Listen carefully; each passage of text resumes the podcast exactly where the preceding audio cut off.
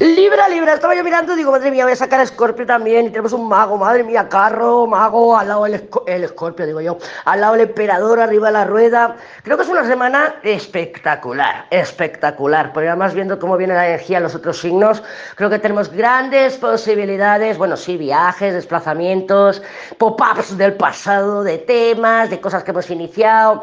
Temas también de, de tipo papeles, ¿no? Porque está la justicia muy cerca, que dices, mira, yo hace tres meses inicié inicié este proceso con, para pedir una ayuda o inicié esto con mi abogado o lo que sea, pues parece que esta semana se puedan empezar a encontrar soluciones o que podamos empezar a tener grandes avances. Digo grandes porque es el carro. Este carro viene a destrabar, a desbloquear, a avanzar, a conseguir, a conquistar, a invadir. Bueno, bueno, bueno, me encanta. Y además con este mago al laico que nos ha salido, sí que es verdad que habría que ver un poquito cómo se desarrolla la cosa. A ver en Acuario y en Piscis, pero aparentemente la energía es brutal para conquistar y conseguir todo lo que nos marquemos, propongamos y sobre todo para, eh, yo diría que incluso para mm, rescatar, para rescatar proyectos, relaciones, personitas, conexiones, lo que sea que queramos rescatar, pues ya sabemos que el carro también rige esa, esa energía del pasado de alguna manera, entonces